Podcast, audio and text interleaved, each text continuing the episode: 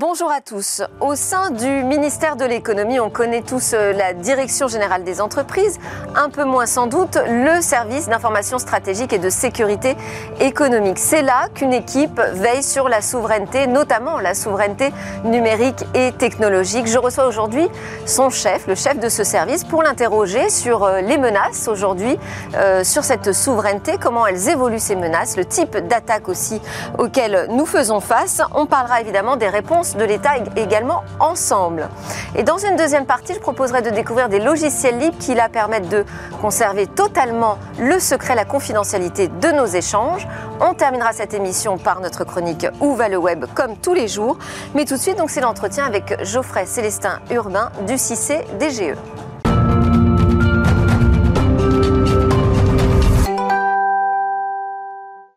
Je reçois aujourd'hui le chef du service de l'information stratégique et de la sécurité économique à la Direction générale des entreprises. Bonjour Geoffrey Célestin Urbain, merci beaucoup d'avoir accepté notre euh, invitation dans Smartech. Euh, quand je présente le nom de votre service, on ne sait pas forcément ce qu'on trouve derrière. Euh, je le disais dans, dans le sommaire, c'est là qu'on a une équipe qui euh, veille sur notre souveraineté, notamment notre souveraineté numérique et technologique. C'est-à-dire que vous contrecarrez des attaques très concrètement? Oui, c'est ça. Merci, merci beaucoup Delphine euh, de, m'avoir invité à cette, à cette émission. En fait, c'est ça notre job, c'est de contrecarrer des attaques, mais avant de pouvoir les contrecarrer, c'est de les détecter. Et donc, on a mis en place, euh, il y a à peu près trois ans, une plateforme qui nous permet, en interministériel, de faire converger tout un tas de sources d'informations pour détecter des menaces le plus tôt possible. Et donc, que protégez-vous précisément? Parce que quand on parle de souveraineté numérique et technologique, de quoi parle-t-on? Alors en fait, on protège des actifs stratégiques pour l'économie française. C'est un terme qui est dans un décret, qui est dans le décret fondateur du CIC. Et ces actifs stratégiques, en fait, c'est pas quelque chose d'arbitraire. On les a listés. Alors, ce sont des listes qui sont protégées par le, secret de la défense nationale. Donc, normalement, vous ne les trouverez pas dans la nature. Donc là, vous n'avez pas à nous présenter la liste, par non, exemple. Exactement. vous pouvez nous donner des exemples. Oui, alors je ne peux pas vous donner des exemples d'entreprises, mais ce que je peux vous dire, c'est qu'on a trois listes qui forment un peu notre référentiel. On a une liste d'entreprises stratégiques qui va bien au-delà des grandes boîtes et qui touche tout un tas de secteurs de la souveraineté économique. On touche la santé, les biotechnologies, les transports, l'énergie. Donc on va, on va bien au-delà des secteurs traditionnels qui sont la défense. Les communications également? On touche les communications, l'électronique, euh, l'agroalimentaire, je ne sais pas si je vous l'ai dit. On a une deuxième liste qui est une liste de technologies critiques pour l'économie française. Et puis on a une troisième liste qui est une liste des laboratoires publics de recherche qu'on considère comme très sensible aussi pour la sécurité économique. Et en matière de... C'est ces trois types d'entités. En matière de technologie, est-ce que vous pouvez nous en dire un petit peu plus? Quelles sont ces, ces technologies véritablement stratégiques aujourd'hui pour la France? Alors là encore, je ne peux pas vous en dire beaucoup plus parce qu'elles sont, elles sont classifiées, mais ce que je peux vous dire, c'est qu'on a fait un travail d'identification très fin avec l'ensemble des administrations, avec le secteur privé, pour justement regarder finement dans chacun des secteurs quelles sont les briques technologiques sur lesquelles on ne peut pas se permettre d'être dépendant stratégiquement à l'égard de, l'extérieur. On porte une vision euh, spécifique en France euh, au sein de l'Union européenne? On porte une vision qui est relativement en pointe sur la souveraineté économique, c'est vrai. Donc la France joue un, un vrai rôle d'entraînement par rapport aux autres pays européens. Et en Europe, on parle peut-être un petit peu moins de souveraineté, on parle plus souvent d'autonomie stratégique qui est un concept qui a le, mérite de réconcilier souveraineté et euh, libre-échange, en fait, ouverture des économies. Est-ce que vous sentez qu'il y a eu des évolutions dans la manière d'aborder cette question de protection de la souveraineté euh, ces dernières années, puisque vous, vous avez été nommé à la tête du CIC, donc le service d'information stratégique et de sécurité économique, euh, en 2018. C'est votre deuxième mandat. Euh, en ce moment même. Est-ce que vous avez senti une évolution de la menace, mais aussi une évolution peut-être dans la doctrine euh, française? Alors en fait, avant la crise Covid et avant la guerre en Ukraine, on, avait déjà anticipé ce mouvement d'élargissement de la notion de souveraineté qui est passé d'une conception assez euh, restreinte, finalement, très très régalienne, à une conception large où on met plein de secteurs dedans. Alors avec un exercice quand même rigoureux de sélection de ce qui est vraiment stratégique et ce qui ne l'est pas. C'est aussi ça qui fonde notre légitimité.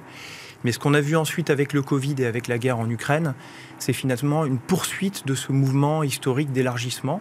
Et donc aujourd'hui, on n'a vraiment plus aucun tabou et on regarde de manière assez stratégique des secteurs qu'auparavant on n'aurait pas forcément regardé. Un exemple, c'est que... Ça veut dire que votre équipe a grandi en même temps que Elle a un petit peu grandi. La veille s'est élargie.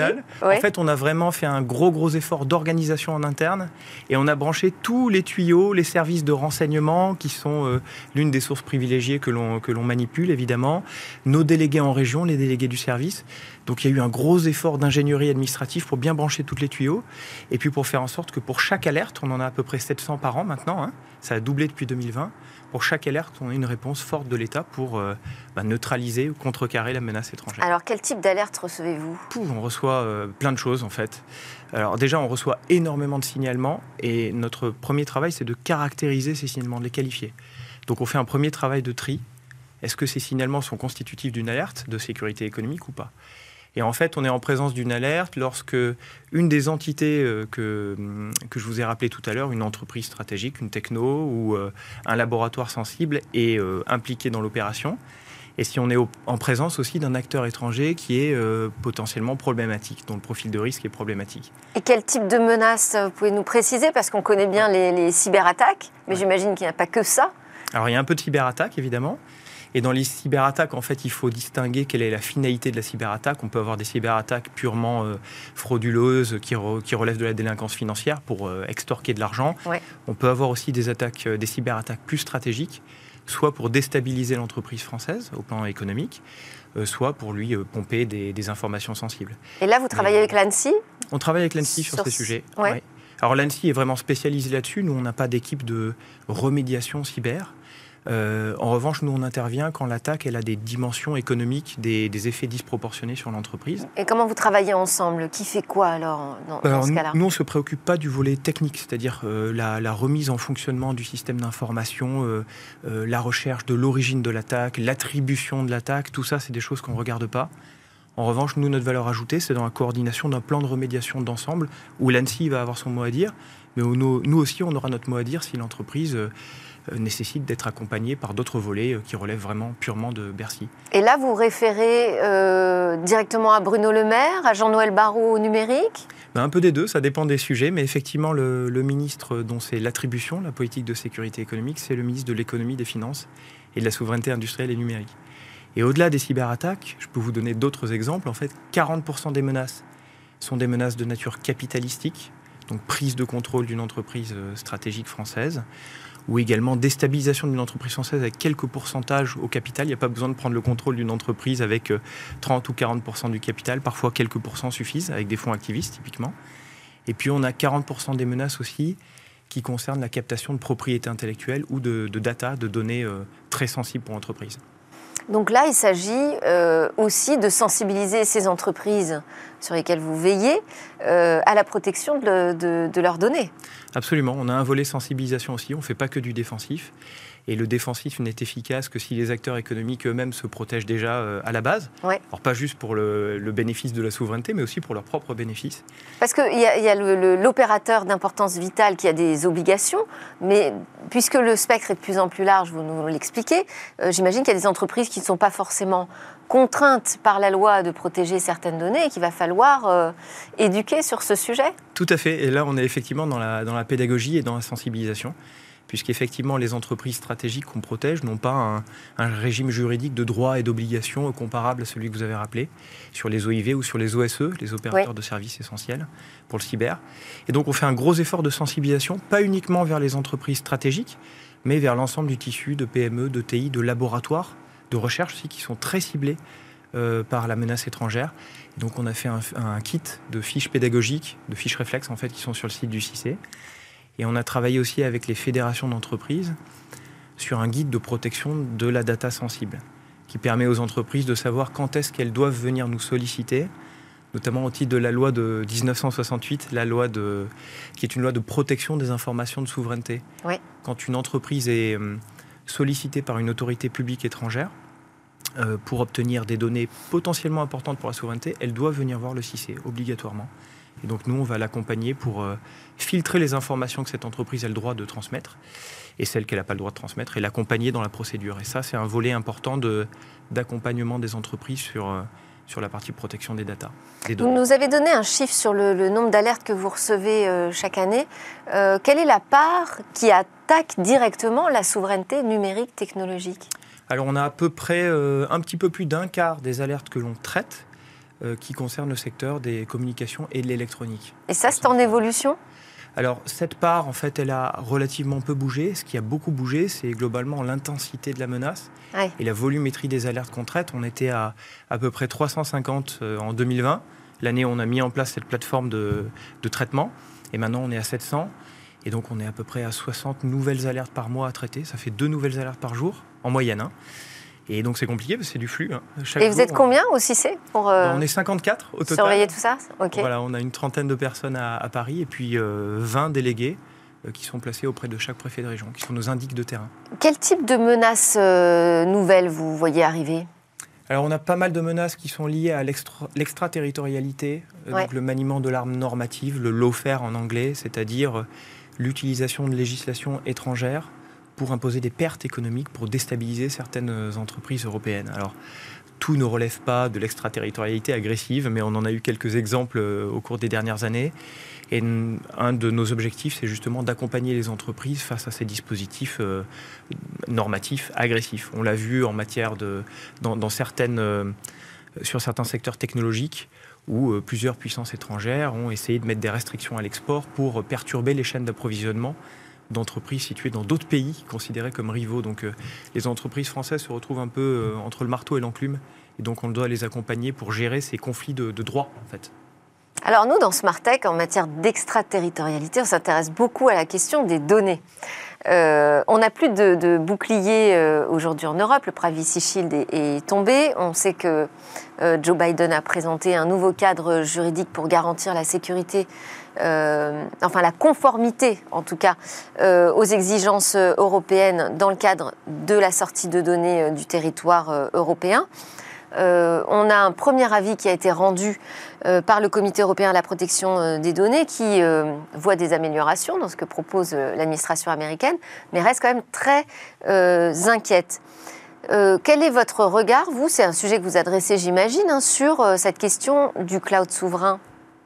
Alors sur le cloud souverain, justement, la, la, Direction générale des entreprises et mon service sont en première pointe. On a deux approches qui sont complémentaires une approche de protection des données, donc défensive.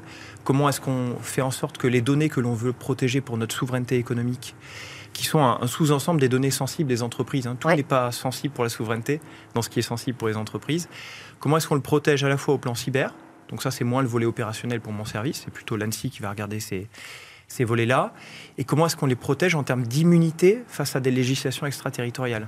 Vous avez des législations qui permettent à des autorités de poursuite étrangères d'aller récupérer de la donnée dans le cadre d'enquêtes pénales transfrontalières sans que l'entreprise à qui appartient la donnée soit forcément notifiée. Donc Mais on, a des outils, nous, en France, euh, pour euh, lutter contre ça? Ben, On a la loi de 1968, qui est un outil un peu méconnu, mais qui est en train de vivre une, une nouvelle vie depuis une réforme du printemps 2022, et qui nous permet d'opposer concrètement un motif de souveraineté lorsqu'une autorité publique étrangère vient demander des données ultra importantes pour, euh, voilà, pour les intérêts économiques essentiels de la nation. Mais ça, c'est si elle arrive euh, en frappant à la porte et demandant officiellement à accéder aux données. Ce n'est pas toujours le cas. Alors, il y, a le deuxième volet. Il y a le volet, effectivement, protection qu'on essaie de parfaire, qu'on a pas mal renforcé avec la loi de 1968. Et puis un volet industriel et technologique. C'est-à-dire comment on fait en sorte de promouvoir des offres euh, qui elles-mêmes sont des offres tricolores, des offres européennes, qui ont elles-mêmes un profil de risque en termes de captation de données qui sont beaucoup plus faibles. Et là, vous quel pouvoir vous avez sur euh, euh, les grandes entreprises quand elles vont choisir justement leurs fournisseurs euh, technologiques? Alors il y a tout le travail qui a été fait autour du label Secnum Cloud renforcé qui a été un travail qui a été mené par l'ANSI avec le ministère de l'économie et des finances. Avec votre service également? Absolument. On a regardé le, le volet juridique, c'est-à-dire comment on fait en sorte que les offres de cloud qui arrivent sur le marché à partir de maintenant obéissent à un cahier des charges hyper exigeant en matière de souveraineté. Justement, souveraineté euh, cyber, et puis enfin, sécurité numérique, et puis sécurité juridique. Donc nous, on a travaillé sur ce volet-là qui n'existait pas auparavant. Avant, l'État, dans le label Secnum Cloud, ne regardait que le volet cyber. Et donc ce qu'on a fait, c'est que l'ANSI a renforcé le volet cyber, et nous, on a mis en place un nouveau volet euh, juridique pour éviter des captations extraterritoriales. Et ça veut dire qu'il faudrait euh, imposer donc euh, à un certain nombre d'entreprises qui détiennent des données stratégiques de passer par ce, par ce label, par ces solutions labellisées? Alors pour l'instant, ça reste, un, ça reste un label, donc on est encore sur une incitation, sur une orientation du marché, mais les labels peuvent être assez puissants pour orienter le marché. Donc on n'est pas au stade de, l'obligation, et on est au stade vraiment de voilà, faire fonctionner ce label, euh, instruire les demandes d'obtention du label qui seront faites à l'État, etc. Et sur le fait que euh, l'écosystème français dit, mais le problème c'est que ce label a des contraintes tellement importantes que finalement on se retrouve avec euh, une labellisation qui fait rentrer des euh, opérateurs, des solutions étrangères qui, elles, ont les moyens de se mettre en conformité. Ça pose un, problème, ça, au, sein du CIC, qui bah, essaye de promouvoir les technos euh, plutôt tricolores, comme vous disiez. Justement, c'est les, les, deux approches, c'est-à-dire une approche protection et puis une approche technologie et industrielle. On essaie de faire émerger un écosystème qui, déjà, qui, a fait des progrès assez considérables ces dernières années, jusqu'à avoir des offres totalement compétitives et intégrées, parce que l'un des enjeux qu'on peut avoir sur cette industrie du cloud, c'est d'avoir justement des offres, des plateformes intégrées de services qui couvrent les trois couches applicatives du cloud et dans des conditions vraiment compétitives pour les clients que vous évoquiez. Et donc, on doit marier un impératif à court terme qui est euh, continuer d'assurer la, continuité de l'approvisionnement en fait des, grands clients en offre de cloud, avec des exigences de souveraineté qu'on a justement renforcées, et puis l'émergence euh, justement à court moyen terme d'une industrie française et européenne qui soit capable de soutenir vraiment la, concurrence dans la durée. Alors, je voulais revenir aussi sur le financement des, des startups, euh, parce que beaucoup de nos pépites dans la tech euh, sont quand même financés par euh, des fonds étrangers. Est-ce que vous allez imposer des limites? Est-ce que vous, vous, surveillez ça comme le lait sur le feu? Alors on surveille ça. Je ne sais pas si c'est le, comme le lait sur le feu, mais en tous les cas, ça a été longtemps un angle mort et ça l'est plus. Et on ne fait pas ça tous azimuts, c'est-à-dire qu'on n'est pas là pour bloquer euh, ou pour surveiller toutes les opérations de, fusion-acquisition ou de, ou de levée de fonds que l'on voit passer. En revanche, on est évidemment très très attentif sur le financement des levées de fonds des startups stratégiques. Donc on retombe sur les listes euh, que j'évoquais au début. Et c'est vraiment ça qui délimite notre champ. Et ce qu'on fait, c'est qu'on ne se contente pas d'analyser les risques de souveraineté, c'est-à-dire une startup qui peut voir son capital à l'occasion d'une levée de fonds basculer complètement euh, chez un investisseur étranger peut être problématique. Donc ça, on est en capacité potentiellement de le bloquer quand il faut, ou au moins de mettre des conditions assez fortes. Et quand on est amené à bloquer ce genre d'opération, ça peut arriver, on ne laisse pas la start-up complètement euh, dans l'impasse, on lui propose des solutions alternatives. On est en train de prendre pied dans l'écosystème de financement, nous, Français, avec des fonds d'investissement, avec les industriels français qui peuvent être intéressés aussi.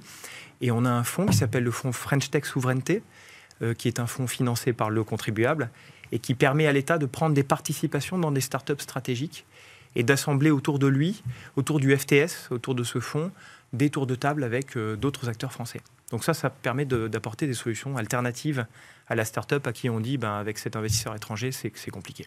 Alors, je sais que vous n'allez pas pouvoir me révéler cette fameuse liste de, des startups que vous protégez, en tout cas des secteurs que vous regardez au plus près, mais j'imagine que les startups de la cybersécurité, c'est un sujet pour vous, ça oui, c'est un sujet pour nous, parce qu'elle bon, rentre dans une filière qui est stratégique justement pour la souveraineté économique, clairement. Après, il faut distinguer les, briques, en fait, hein, technologiques cyber qui doivent être absolument maîtrisées ou, ou pas forcément. Mais ce qui est sûr, c'est que c'est les entreprises qu'on surveille et qui euh, font l'objet de temps en temps de rachats aussi, hein, de consolidation avec des acteurs étrangers.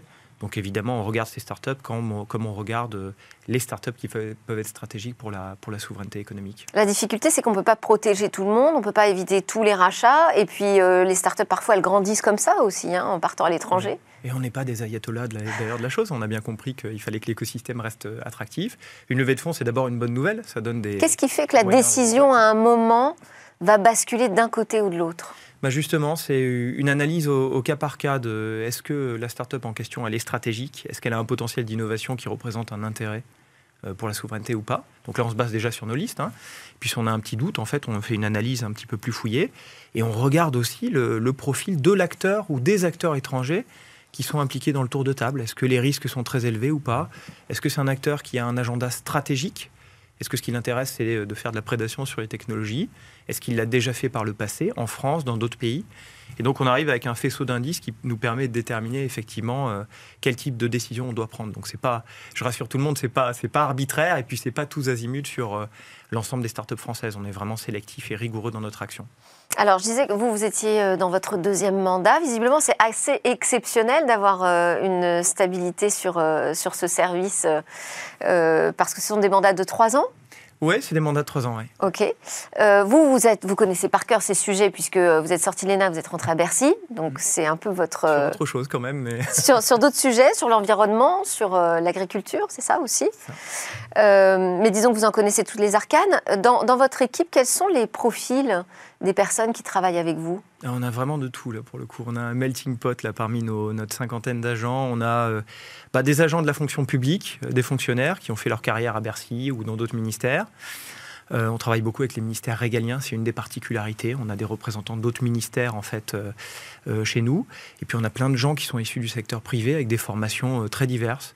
Euh, Sciences Po, école de commerce, euh, on a pas mal d'ingénieurs, on a des data scientists parce que évidemment l'aspect euh, automatisation de la veille, le fait de se doter pour notre service justement de, des meilleurs outils de veille, ça implique d'avoir des, des, gens qui sont assez calés dans ce domaine-là. voilà, donc c'est vraiment tout un tas de, de profils. Donc n'importe qui peut effectivement, avec son profil, représenter un intérêt pour le, pour le service. Alors il faut aimer les sujets de souveraineté, évidemment. Et puis, il faut aimer l'action parce qu'effectivement, les 700 alertes euh, par an, avec une équipe qui, somme toute, est, assez restreinte, euh, euh, c'est effectivement pas mal de boulot. Et on est très attractif en pratique. On, suscite évidemment beaucoup, beaucoup d'intérêt. Bon, on va terminer sur cette question, sur l'évolution de notre politique en matière de sécurité économique. Est-ce que ça a vraiment changé, là, si on prend sur les 20 dernières années, avec l'explosion du numérique? Ben, je vais vous faire une réponse assez humble. Hein. J'ai assez peu de, je regarde assez peu dans le rétroviseur. On a longtemps parlé au sein de l'État d'intelligence économique. Nous, on fait de l'intelligence économique, c'est-à-dire que toute cette gestion de l'information stratégique qui arrive au sein du service, ben, on la met au service de notre politique de sécurité économique pour protéger. Et par ailleurs, l'aspect sensibilisation rentre dans notre euh, politique d'intelligence économique. Euh, par contre, ce qui a vraiment changé radicalement, c'est le fait qu'on ait une vraie politique publique maintenant. C'est-à-dire qu'on est en capacité de dire les informations qui rentrent, de les coter, de les caractériser, et à la fin, on a une réponse de l'État. Je peux vous donner des statistiques, je peux vous donner des chiffres, je peux vous renseigner sur l'efficacité de cette politique, et ça, c'est un vrai changement majeur par rapport au Alors, donnez-moi juste pour terminer un chiffre qui me montre l'efficacité de cette politique. 700 alertes euh, par an traitées, 100% des alertes qui sont traitées, c'est notre objectif de toute façon. Et euh, je pense que ça résume, euh, je pense que ça résume tout. On est sur euh, toutes les balles possibles. Et dans ce couloir de nage qui est la souveraineté économique, on est vraiment maintenant armé pour lutter contre tout type de menaces étrangères.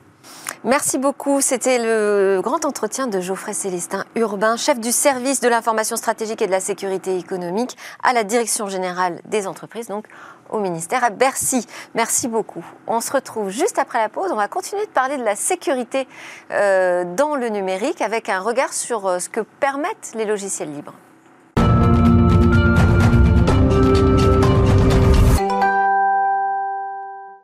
Bienvenue dans la deuxième partie de Smart Tech, votre émission sur le numérique et l'innovation. Ici, on parle de tout, y compris du monde du libre, dont on parle pas assez, je trouve, euh, dans ces émissions sur la tech. Alors, heureusement, ces choses réparées grâce à Jean-Paul Smets qui vient régulièrement euh, nous faire un point sur le monde du libre. Euh, aujourd'hui, Jean-Paul, PDG de Rapid Space, je le rappelle, tu es venu accompagné de Ludovic Dubost, fondateur de XWiki, dont on va parler, éditeur de logiciels libres, bien évidemment. Mais avant de vous donner la parole, Ludovic, on va faire un point avec euh, Jean-Paul sur ces logiciels libres qui nous permettent de vraiment garantir une confidentialité de nos échanges. Ça fait un peu le lien avec ma conversation avant avec le chef du, du CIC. Alors en Europe, en tout cas, en ce moment, on envisage l'adoption d'un nouveau Privacy Shield, donc ce bouclier euh, juridique qui doit apporter des garanties sur le transfert de nos données euh, privées aux États-Unis. Euh, garantie que ce soit bien en adéquation avec les exigences européennes en matière de protection de la vie privée. Et puis d'ailleurs, si ce n'était pas le cas, Facebook menace déjà euh, de suspendre ses services euh, au printemps. De son côté, le Comité européen de la protection des données, je l'ai dit tout à l'heure aussi, a fait part de ses nombreuses réserves, inquiétudes sur l'approche qui est proposée par l'administration Biden. Bon, on voit protéger donc notre vie privée, c'est pas gagné, c'est pas facile. Est-ce que dans ce domaine, Jean-Paul, vous pourriez nous recommander euh, des logiciels euh, libres nous permettant de nous protéger nous-mêmes? Euh, Il y en a beaucoup. Ça s'appelle les logiciels libres à divulgation nulle. Ce sont des logiciels qui ont été imaginés pour protéger notre vie privée en étant conçus techniquement dès l'origine pour ne révéler aucune information quand on partage ou quand on stocke des documents. L'un des plus anciens logiciels s'appelle GNU Privacy Guard. C'est la mise en œuvre du célèbre protocole de chiffrement PGP, le protocole où on a une clé publique que l'on partage avec ses interlocuteurs, qu'ils utilisent pour chiffrer les messages, et ensuite on utilise sa clé privée, que l'on garde bien au secret, pour déchiffrer les messages que l'on a reçus chiffrés avec la clé publique. Le problème de PGP euh, ou de GNU Privacy Guard, c'est que c'est un peu compliqué à utiliser parce qu'en fait, il faut qu'on sache en fait avec qui on discute. Et donc, il faut avoir confiance dans l'identité des gens qui portent la clé. Et jusqu'à récemment, en fait, l'échange de clés se faisait dans des espèces de grandes fêtes, des key signing parties, comme il y a eu par exemple au FOSDEM en 2008. On voit euh, en randonnion euh, bah, généralement des développeurs qui échangent des cartes de visite avec les informations qui permettent de s'assurer que les clés échangées correspondent bien à l'identité de la personne que l'on a en face de soi. Et cette approche, bon, ça marche, mais... C'est sympathique. C'est pas très grand public. Donc, en dehors des grands spécialistes de la sécurité ou des gens qui avaient vraiment euh, un besoin de, GNU Privacy Guard, ça a été peu diffusé. Et comme c'est peu utilisé, ben, on va dans un pays où on veut rester discret et on est le seul à utiliser euh, GNU Privacy Guard, c'est la meilleure façon de se faire repérer par les services de renseignement qui aujourd'hui même dans un petit pays d'Afrique de l'Ouest avec quelques ingénieurs, sont capables de mettre en œuvre un système de renseignement ciblé complet. Donc le renseignement de masse, c'est seulement à la portée des grands États. Le renseignement ciblé qui permet de casser les clés GNU Privacy Guard, c'est à la portée de tout petits États avec très peu de personnes. Donc ce qu'il faut, c'est une solution qui soit utilisée par un maximum de personnes pour qu'on puisse se fondre dans la masse pour pas se faire repérer. Donc, il faut que ce soit facile à utiliser. Euh, et donc, la, grande innovation des dernières années dans les logiciels à divulgation nulle, c'est la facilité. C'est ce qu'apporte par exemple CRIPAD, euh, qu'on utilise toi et moi. Et dans CRIPAD, la grande astuce, ça a été en fait quand on s'échange euh, l'URL, donc le lien vers un document, au milieu du lien, on a un signe dièse. Et tout ce qui est à droite du dièse, c'est en fait les informations qui permettent de déchiffrer le document. Et ce qui est à gauche du dièse, c'est ce qui permet au serveur de savoir quel est le document qu'on va chercher. Ce qui fait que le serveur... C'est super parce que je comprends enfin euh, comment est constitué le lien sur lequel je clique euh, tous les mois. Oui. Et donc, on va chercher le document avec la partie gauche, le navigateur le récupère et utilise la partie droite qui n'a pas été transmise au serveur pour le déchiffrer. Et donc comme ça, on a un système d'échange de clés qui ne nécessite pas de faire des key signing parties. Alors, le deuxième logiciel, euh, je trouve, qui est une très grande avancée, s'appelle Delta Chat. Ça a été fait euh, par des Allemands de Merlinux, financé par la Commission européenne, financé par des associations également aux États-Unis pour les activistes ou pour les journalistes en Chine, en Iran, en Corée du Nord, pour avoir l'équivalent d'un WhatsApp. Mais au lieu d'utiliser euh, du HTTP ou du web, ça utilise l'infrastructure du mail, qui est la seule qui est censurée nulle part. L'échange de clés est automatique et grâce en fait à Delta Chat, beaucoup de gens, pas besoin euh, ce qui n'ont pas besoin d'être très formés, arrivent à avoir euh, de la vraie sécurité. Dernier exemple, Caucase, c'est un logiciel pour les opérateurs de cloud. L'idée, c'est que si on a une application dans le cloud qui doit se connecter à une base de données dans le cloud, l'application doit bien avoir un mot de passe pour se connecter à la base de données. Et on veut en fait qu'elle soit configurée automatiquement. Généralement, l'opérateur de cloud a une copie euh, du mot de passe ou de la clé et donc en fait euh, peut accéder aux données stockées chez lui. COCAS, c'est une technique qui permet en fait à l'opérateur de cloud de ne pas être au courant du mot de passe qui a permis à l'application dans le cloud de se connecter à la base de données dans le cloud. Et si en plus euh, le cloud devient du edge, tout est hébergé chez l'utilisateur, donc seul l'utilisateur connaît les clés, les données, et donc aucune information ne peut être divulguée. Donc ce sont des solutions euh, qui sont très prisées euh, par euh, les dissidents dans les pays où c'est très compliqué de faire face à la dictature informationnelle. Je pense à la Chine, à l'Iran. Est-ce qu'en France, on a véritablement besoin d'utiliser ce type d'outils? Alors moi je pense que oui et je vais vous raconter une anecdote qui permet de bien comprendre pourquoi. Donc il y a deux ans, avec un groupe de PME, nous avons déposé un projet euh, dans le domaine euh, de la 5G virtualisée. Oui, dont on a parlé, on a fait un petit reportage euh, dans Smartech la semaine dernière. Alors tout va bien, on a gagné le projet, on est financé mmh. pendant cinq ans, tout est magnifique, génial, merci l'État. Après, dans le processus d'obtention du projet, on a voulu introduire une grande innovation. Parce qu'en fait, il faut savoir que dans les réseaux 4G ou 5G, il y a un composant qui s'appelle le cœur de réseau vous attaquez le cœur de réseau, où il y a un bug dans le cœur de réseau, c'est tout le réseau à l'échelle du pays qui tombe. Donc c'est un point très faible dans les grands réseaux de télécom. Et c'est déjà arrivé que l'opérateur historique, qui pourtant est euh, un des plus robustes en termes de gestion et, de qualité, bah, en 2012, pendant une journée, euh, panne globale du réseau. Donc notre idée, c'est de dire au lieu d'avoir un cœur de réseau qui peut se faire attaquer, on va avoir des dizaines de milliers de cœurs de réseau, un derrière chaque antenne, comme ça. Même principe, on se fond dans la masse. Oui. N'importe lequel tombe, tout continue à marcher. Donc c'est beaucoup plus sûr qu'un système centralisé. Eh bien, le principal opposant à cette approche, ça a été l'ANSI, l'Agence nationale de la sécurité des systèmes d'information, qui était en fait associée au processus de sélection du projet. Donc c'était euh, extrêmement étonnant. Et l'ANSI, en fait, ce qu'on a dû faire, on a dû promettre de conserver une architecture centralisée, c'est-à-dire une architecture qui peut être détruite par l'ennemi facilement. On a dû promettre de continuer à avoir des portes dérobées dans le cœur de réseau pour être conforme à certaines lois qui s'appliquent aux opérateurs de télécom. Donc on a dû promettre de continuer à faire quelque chose qui donne les moyens à l'État d'organiser des interceptions sur le réseau de télécom. Donc là, ce que tu es en train de nous dire, euh, c'est qu'en France, on impose des backdoors. Oui. C'est que euh, ces affaires de portes dérobées euh, exigées par la NSA auprès des acteurs technologiques, en fait, c'est pas qu'une histoire qui se passe aux États-Unis qu'on a ce même type de pratique que l'État demande aux opérateurs technologiques de laisser des portes euh, ouvertes Oui, c'est la même chose. Et donc ça pose une question de confiance aujourd'hui.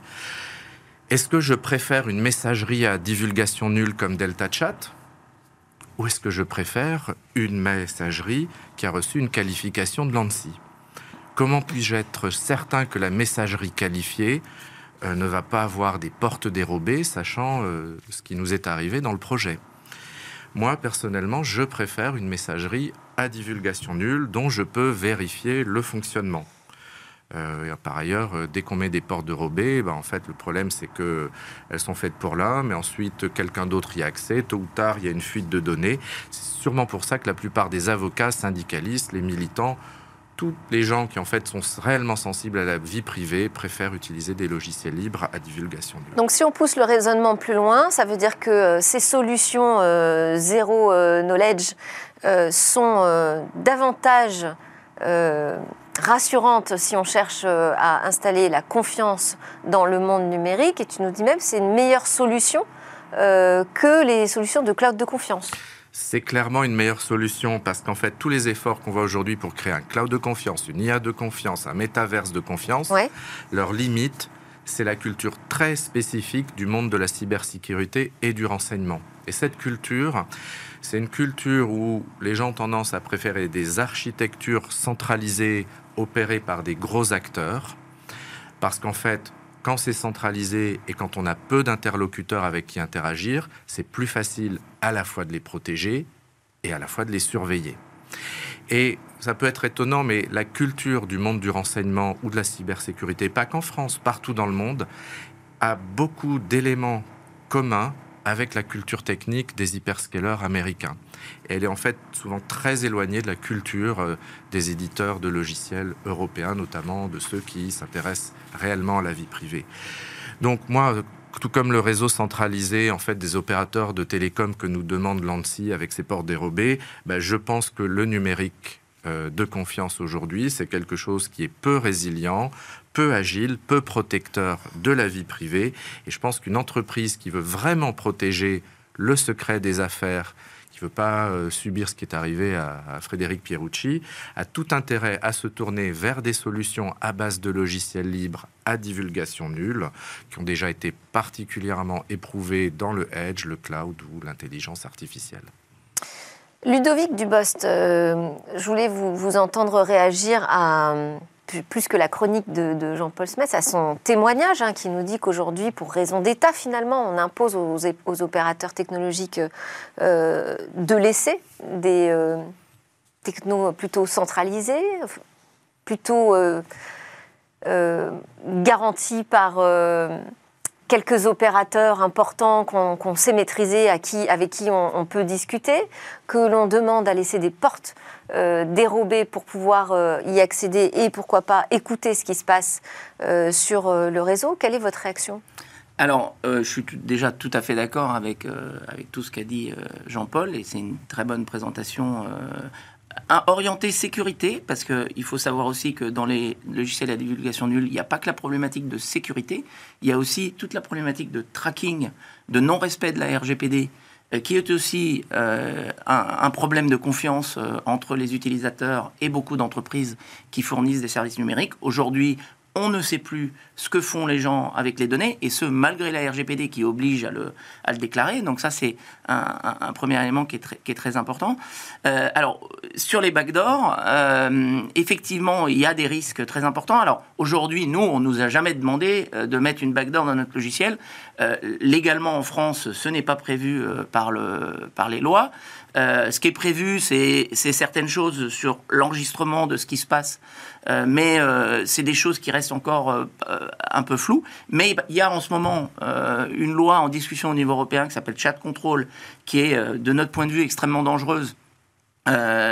qui vise à, imposer aux, opérateurs qui font de la, euh, du chiffrement euh, un certain nombre de choses. Donc ça, c'est, c'est un, peu, un peu dangereux. Donc il y a, y a des risques, euh, y a des risques un peu dans, dans ce domaine.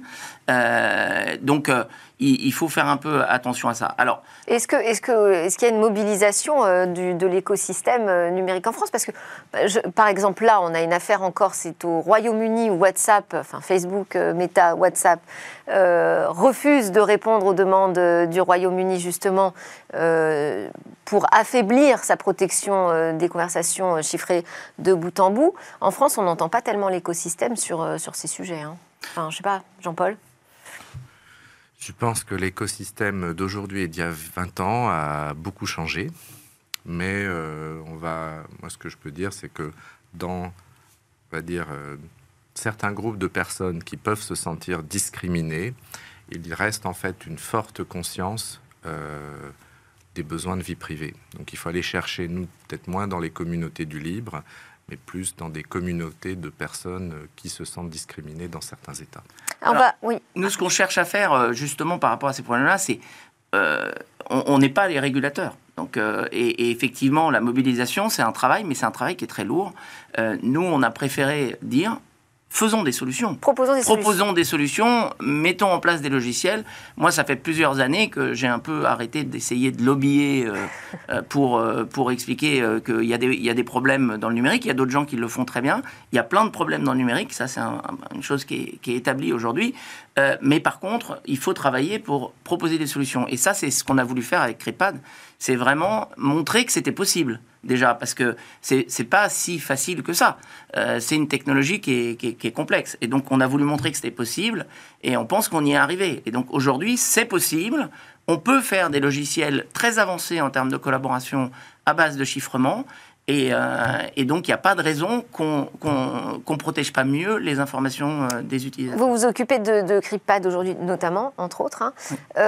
ça, ça, marche très bien en France, en Europe, ailleurs, par-delà les frontières euh, européennes Le pays le, plus actif euh, au niveau de CRIPAD, c'est clairement l'Allemagne. Euh, en fait, notre, logiciel a plus de succès en Allemagne. Comment vous l'expliquez ça? Alors, il y a eu plusieurs raisons. il, y a, alors, déjà, de manière générale, les Allemands sont beaucoup plus sensibles à la, vie privée. Il y a des raisons historiques. Hein. Si on, je ne veux pas aller dans, dans, ces débats-là, mais il y, a, il, y a, une sensibilité beaucoup plus importante au domaine de la vie privée. Euh, après, nous, on a eu aussi des relais là-bas. C'est-à-dire que notre logiciel a été mis en place par le Pirate Party allemand. Ça, ça a crédibilisé aussi euh, ce qui a été fait. Le monde de l'éducation s'est aussi emparé du problème. Euh, en fait, communauté du libre peut-être aussi active en Allemagne. Tout à fait. Les communautés du libre sont, sont, très actives. Donc il y a des, il y a des relais pour faire connaître le logiciel et, et ça fait partie du, du, gros problème. Faire, pour, en fait, il faut faire connaître les logiciels. Ça, c'est Alors, bah, juste, puisqu'on arrive déjà à la fin de notre entretien, ça va très vite. Euh, XWiki, qu'est-ce qu'on trouve derrière XWiki? Alors, notre société, XWiki, qui est 45 euh, personnes, euh, fait du libre depuis 19 ans. En fait, nous, notre choix, ça a été de développer que du libre et de trouver le moyen d'en vivre. ce qui est quelque chose qui marche. En fait, euh, nous, on a réussi à prouver quelque part que c'est faisable et ce, sans investisseurs. C'est-à-dire que XWiki, c'est une société qui s'est entièrement développée uniquement avec euh, l'argent des clients, des aides aussi, mais euh, on a réussi à garder notre indépendance et, à permettre d'avoir la liberté de choix sur la façon dont on fait les choses. Et donc, aujourd'hui, en fait, on fait deux logiciels. Donc, CryptPad, c'est celui dont on a parlé, qui est le logiciel à divulgation nulle. c'est un logiciel qu'on a commencé il y a, il y a cinq ans. Euh, non, 7 ans maintenant. Euh, et, et, par contre, le logiciel phare de la société Xwiki, euh, c'est le logiciel qui porte le nom de la société, Xwiki, et qui fait du knowledge management et qui est utilisé par tout un tas de grandes boîtes comme alternative pour partager de l'information dans les entreprises sur, en base de logiciels Merci beaucoup. Je suis désolée, on arrive déjà à la fin. C'était passionnant. Merci beaucoup, Ludovic Dubost d'XWiki et Jean-Paul Smets de Rapid Space. À suivre notre chronique Oval Web. On va reparler aujourd'hui des NFT qui entrent au musée. Les musées se mettent au NFT. Cette fois, c'est le célèbre centre Georges Pompidou à Paris qui se lance dans l'aventure des tokens. Il devient le premier musée national français à acquérir des NFT.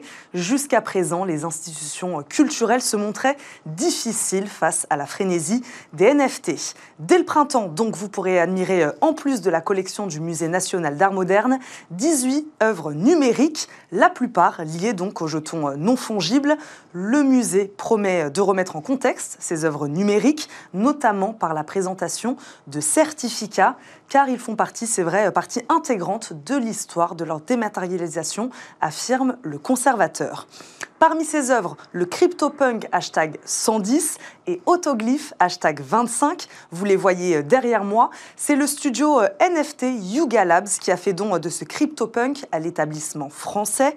Depuis des mois, le studio parcourt le monde, frappe à la porte des musées les plus importants dans le but de démocratiser les œuvres de la collection. Au mois de novembre, elle avait fait don euh, d'un CryptoPunk hashtag 305 à l'Institut d'art contemporain de Miami. L'intérêt de ces collaborations, c'est aussi et surtout d'accroître la légitimité des NFT et de la blockchain dans le monde artistique et de montrer que ces œuvres ont bel et bien leur place aux côtés d'autres créations artistiques.